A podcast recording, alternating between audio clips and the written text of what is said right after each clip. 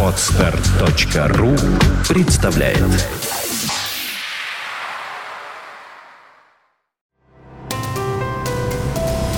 Здравствуйте, уважаемые слушатели!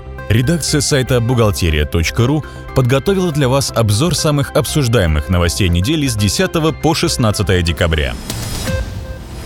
Многим организациям и предпринимателям не ясно, как применять некоторые положения нового закона о бухучете, который вступит в силу с января 2013 года. В частности, непонятно, должны ли упрощенцы и вменищики ввести бухучет и представлять в налоговую инспекцию бухгалтерскую отчетность. Об этом вы узнаете на сайте бухгалтерия.ру.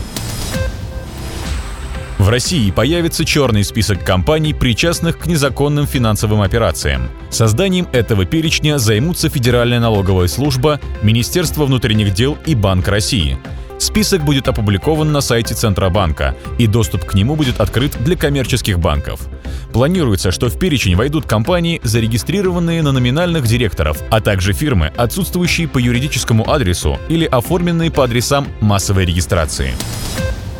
Напоминаем, успешно сдать годовую отчетность с учетом всех изменений и при этом ничего не забыть вам поможет популярный интернет-портал buchgod.ru. Минфин разъяснил, какие налоги не платят предприниматели на патенте.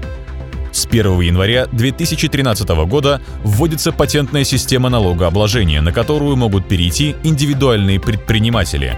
В рамках своей деятельности они могут не платить НДФЛ, налог на имущество и НДС. Остальные налоги предприниматели платят согласно закону. Также спецрежим не освобождает их от обязанностей налоговых агентов. В частности, им нужно платить НДФЛ за своих работников. Получить сведения о состоянии индивидуального лицевого счета можно будет только при обращении в пенсионный фонд. Эти данные будут предоставляться бесплатно, один раз в год, в течение 10 дней со дня обращения. При этом можно выбрать способ получения сведений, а именно по интернету, по почте или через единый портал государственных услуг. Отчитаться по доходам за этот год можно уже в январе 2013 года. Налоговики не планируют вносить изменения в бланк формы налоговой декларации 3 НДФЛ или менять его на новый. Таким образом, следует использовать действующую форму декларации. Добавим, что за получением имущественного налогового вычета можно обращаться в инспекцию в течение всего года. К марту 2013 года Минтруд подготовит новую пенсионную формулу, где будут учтены показатели стажа и зарплаты.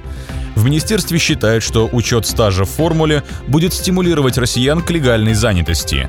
Напомним, сейчас пенсия россиян рассчитывается на основе пенсионного капитала, который формируется за счет уплаты страховых взносов в ПФР.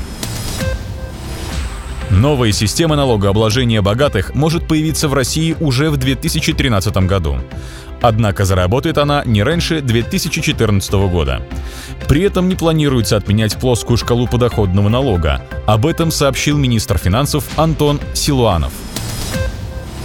С 2013 года движимое имущество не облагается налогом.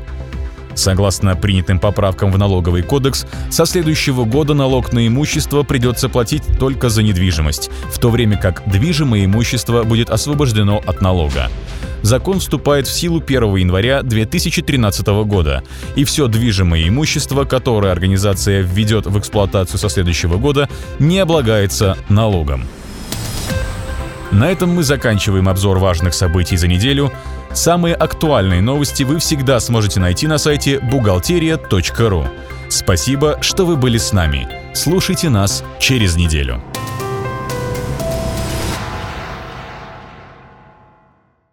Скачать другие выпуски подкаста вы можете на podster.ru